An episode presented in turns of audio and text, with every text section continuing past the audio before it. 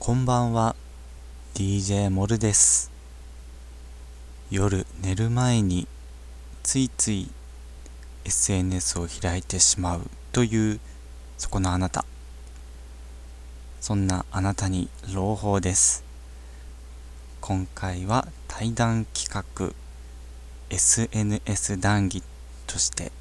Twitter のお話をしています。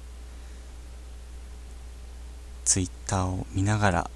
ラジオに耳を傾けてみてください。ゲストの方はツイッターのよく利用されている方です。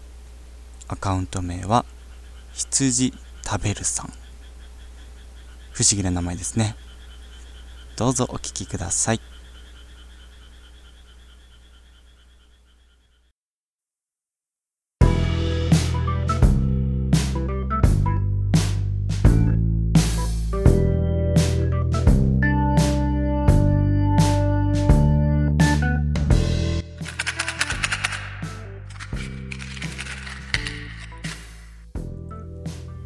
DJ モルの F 分の1ラジオ「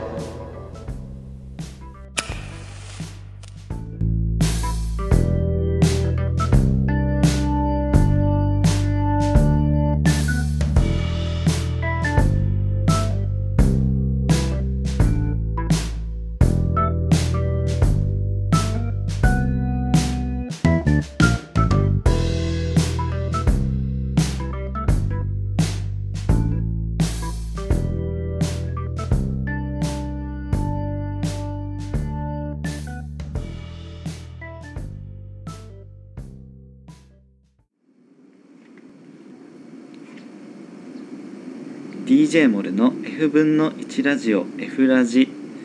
この番組は坂の上の古民家スタジオ作る亭より暮らしの中にある F 分の1裏木をお届けするラジオ番組です。本日は夜にお届けしています。そして、えーまたまた今回もゲストをお招きして収録していこうと思います、えー今日来てくださっているのは羊食べるさんです。よろしくお願いしますこんばんは。こんばんはツイッターから来ました。羊食べるです。ツイッターからやってきた羊食べるさんです、はいどうぞ今日はよろしくお願いしますよろしくお願いします。はい、じゃあまあ一応夜ということでしっとりお話ししていきたいと思いますはい、そうですね。はい、まあ、あのツイッターから来ましたっていうことをねさっき言ってくれたんですけど今日はちょっと SNS 談義ということで、うん。まあ、シリーズ第1弾ということで、まあ、続きがあるのかどうか わかんないんですけどちょっとねなんか盛り上がったりしたんで、うん。ちょっとラジオを撮りませんかというふうにお願いをして作る手に来てもらったということです。はい、あのーよくねツイッターを利用されてる羊食べるさん、はい。はい、にちょっと、まあ僕最近このラジオ用にうんツイッターのアカウントを作ってもともとフェイスブックはよく使ってたんですけど、ツイッターを使い始めたばっかりでまあいまいちあんまよく分かってないというか、まあ、まあつぶやくものっていうのは分かってるんですけど、うんまあ、どういうものなんだろうなっていうふうには思ってて。うん。うん、なんかそのツイッターをこうどうどういうふうに捉えてるのかなっていうのがちょっと気になるんですけど、そうですね。ツイッターっていうのはやっぱ皆さんご存知のように、まあ140字以内の結構まあ比較的短めの文章でうん、こそうですね。う、まあ文字と、まあ写真入れるなら写真とでうん。こうパッてこうつぶやくツイートするっていうのがまあツイートあツイッターなんですけど、うん。まあやっぱりそのツイッターの醍醐味っていうのは、うん。そのツイートの中身とその自由なつぶやきのうん。タイムラインを見る楽しさみたいなところが結構あるのかなと思ってて、まあその一つ一つのつぶやきって結構その、まあ、本当につぶやきだから。うん。もうどうでもいいようなことだったりとか、うん。まあ愚痴を言ったりするような人もやっぱりもう今日の仕事疲れたとか、もう飲み会最悪とかっていうのもあるし、まあ逆になんかその結構、まあ、有益な情報をねまあ深夜のシンデレラタイムを逃しちゃダメみたいな。そういう美容のに関する情報を上げてる人だったりだとか。なんか意味深なのとかあったりしますそういろいねろもう本当にあの多岐にわたるツイートがやっぱりこう一堂に見れるっていうのがやっぱりツイッターのツイッターの面白いところかなと思ってて。それはあのフォロー誰どういう人をフォローするかとかにも寄ってくると思うんですけど、まあやっぱりそのそれを自分好みにカスタマイズできるっていうのもまた面白くて、うんそのツイッターで、まあ、結構いろいろこういろんなものを発信してる人たちっているから、うん。まあじゃあ自分はこういう情報について知りたいからそういう情報を発信してる人たちだけをフォローしようっていうふうにすることもできるから、なんか結構専門的にいろんなことを知識を得られたりとか、なんかこう自分の知りたいことだけが、ん。タイムラインを見ることだけでうん。意外とこう得られちゃうっていうところもうんやっぱりあるから、そうですね、うん。結構好きな芸能人の人とかねうん。お気に入りのアカウントだけをフォローするっていうことができる。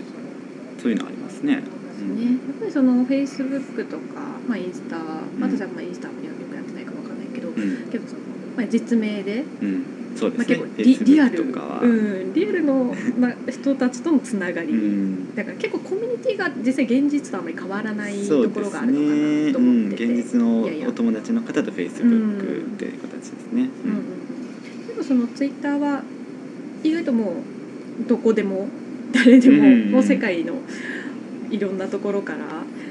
フォローしようと思えばフォローできるし、もう身内だけにとどまらないっ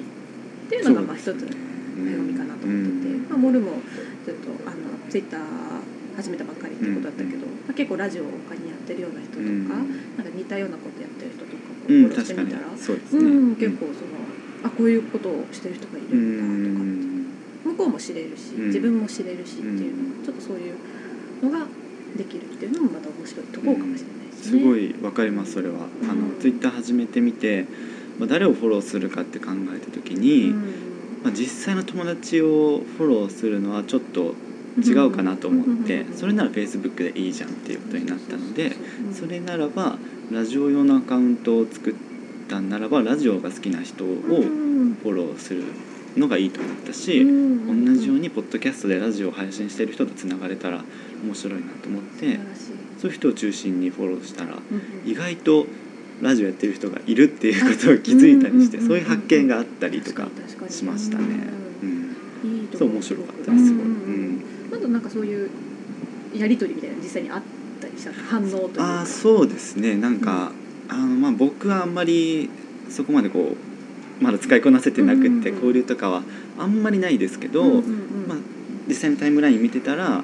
あのラジオやってる人同士ですごいいろんな交流してたりとかはい。あの7月にですねうん。あのポッドキャスト界ですごい、まあ、有名な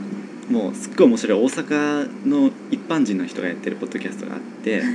それがもうすごい伝説になるくらいすごい面白いんですけど、えーすごい。ちょっと別に聞いてみてほしいんですけど、うんその人たちがあの、まあ、番組は終わっちゃったんだけどまだ交流が続いてて ちょっと企画でなんかトークライブやってみようかみたいな話になってしまってはい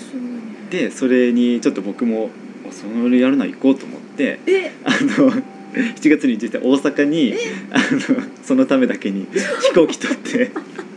ライブを見に行くことになってて、まあ完全まあオフ会みたいな感じですけどでもそれもツイッターのこうやり取りの中で生まれた話みたいではい。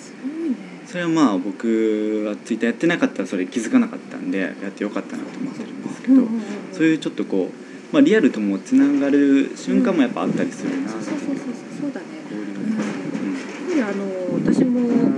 フォロワーさんから、あの実際にお会いしたいっていうそんなメッセージが来たことがあって本当に私もあの全然つながりなんて生まれないっていうふうに思ってて、本当に自分だけの発信のツールだってうん捉えてなかったから「えー、そんな。現実にいるんだ」みたいないやいるんだけどなんかそのなんかすごいこういいのかなっていう気がしたんだけど、うん。やっぱりそのなんでこう会いたいっていうふうに思ってくれたかって、うんやっぱりその発信してる内容がまあ、つぶやきが結構そのやっぱり自分の、うん、共感してもらえたっていうのもあるし、うん。結構せやっぱ赤裸々になるところがあってやっぱつぶやきって、うん。そのフェイスブックとか私の場合だとフェイスブックで実名出てるからあんまりもう悪いこと書けないとか、うん。いいことしかいい子いい子ちゃんぶっちゃうから、うん。どっちかっていうと作り上げちゃった自分像っていう感じなんですけど、うツイッターって結構本当にもう自分自身を赤裸々にこういうふうに匿名でやってるから、うん。赤裸々に語ってたから多分そのフェイスブックの友達よりもツイッターのフォロワーさんの方が私のこと知ってるんですよ。なるほど実際。なるほど。その、まあ、羊食べるさんのもう本当に中身というか、うん。うん。うんその本価値観のもう丸裸の価値観のところにうん。共感してるから、まあ、そこはやっぱりこう上辺だけじゃないところでつながってますよね。だからそこであのすごく気に入ってもらえてっていうか、うん。そのなんていうかセンスとかっていうところを見てもらえてお話ししたいっていうふうに言ってくださってであの、まあ、実際に会ってお会いしてお会いしてお話ししたんですけどやっぱすごいこう嬉しかったんですよね、うん。嬉しかったしで逆になんかその相手のことも私知ってたので、うんうんうん。ツイつぶやきも見てたからなんかもう初め初めましてなんですよ。会った時初めましてなんだけど、ああの あの人かみたいななんかそのそね。し初めて会ったけどでも知ってるっていうなんか不思議な感覚で結構そういうのがちょくちょくあったりしてですね。なんか面白いなってやっぱりこ面う思いましたね。そういうとこが今今の社会はうん。なんかこう起こりうるんだなっていうところで。うん。うん。それすごいですね SNS のうん。まあ、一つの側面というかね、うん。実際に会うことにとても刺激を覚えるうん。ツールではありますね。ね。あのやっぱりこう共感してもらえるうん。言葉をこう使うであったりとか、うん。なるべく自分の気持ちを赤裸々にうん。吐き出すとかそういうことをやっぱり意識してつぶやいてるんですかね？そうですね。なるべくその私のアカウントで結構モットーじゃないけど、うん。そういうふうにしてるのうん。はあんまりこう市場に関わりすぎることは出さない、うん。なるべくその羊食べるっていうう、ん。なんか人格はこう壊さない。なんかその現実の、まあ、本名がこうある人間じゃない羊食べるとしての格は守りつつ、うん。でもそのちゃんと自分のかんどっちかっていうと自分はその日々生活してる上での感じたことだとかなんかピンときたもの。あこの食材はやばいとか あこの路地裏やばいとかっていうのとかを結構感覚的にポンポンつぶやく感じなんでなんかこう、まあ、たまにすごい考え込んでなんかこう意味深なことを発言したりすることもあるんですけど、なるべくその、うん、なんかその特定の人物しかわからないようなことはつぶやかないっていうのはモットーにしてて。誰でもわかるかつなんか写真を添えたりだとか短い文章で誰でも分かりやすいようにっていうのは心がけてます。常になんか相手のことをうん。意識してやってうんるって感じですかね、うん。うんまあ、意味のある発言をしてるかどうかっていうところはまた別なんですけど。ど、うん。ただ自分の中ではやっぱりそのアーカイブとして羊食べるのを生きた証拠として残したいっていうのがなんか根本にあるから、うん。まあ基本的には自由なんですけど、うんでもそれをちゃんと相手に分かりやすく伝えれるかどうか、まあ、ちょっとトレーニングも兼ねてっていうところがありますかね。やっぱりこう Facebook と違ってうん。字数制限とかあったりするし、あのなんて言うんでしょうね。じっくり読み込むものというよりは、うん。パッと見て判断するっていうようなうん。感覚がやっぱ Twitter にはあると思うから、うんうんそういうこうなんでしょうね。結構キャッチーなツイートっていうものがやうん。っぱりこうなんでしょうね。響きやすいと思うし、うん。すごくもうなんでしょうね。確信をついた写真とか映像っていうものがこうなんでしょうね。響きやすい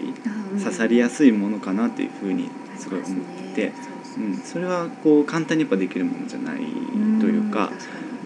なんでしょうねまあ簡単に言えば広告みたいな感覚かなっていううんコピーとかね考える感覚かなっていうふうに思ったりしてるんですけど、で、まあ、ツイッターのこう文化というかはいの中で、まあバズっていうものがうん。あるじゃないですか。はいはいはいまあもうさっき言ったような本当に確信をついた写真バンと1枚載っけてたりとかすごくセンスのあるコメントがそれに添えられてたり、うん。洗練された言葉がねこう添えられてたりっていうことがあったらこうねすごい何万リツイートっていう、うん。あの拡散することバズって言ったりしますけそどそれをね羊食べるさんも バズバズった経験があると。そうです。はい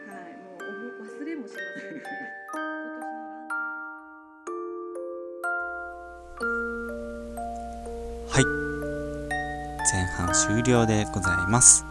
いかがでしたか？後半もお楽しみに。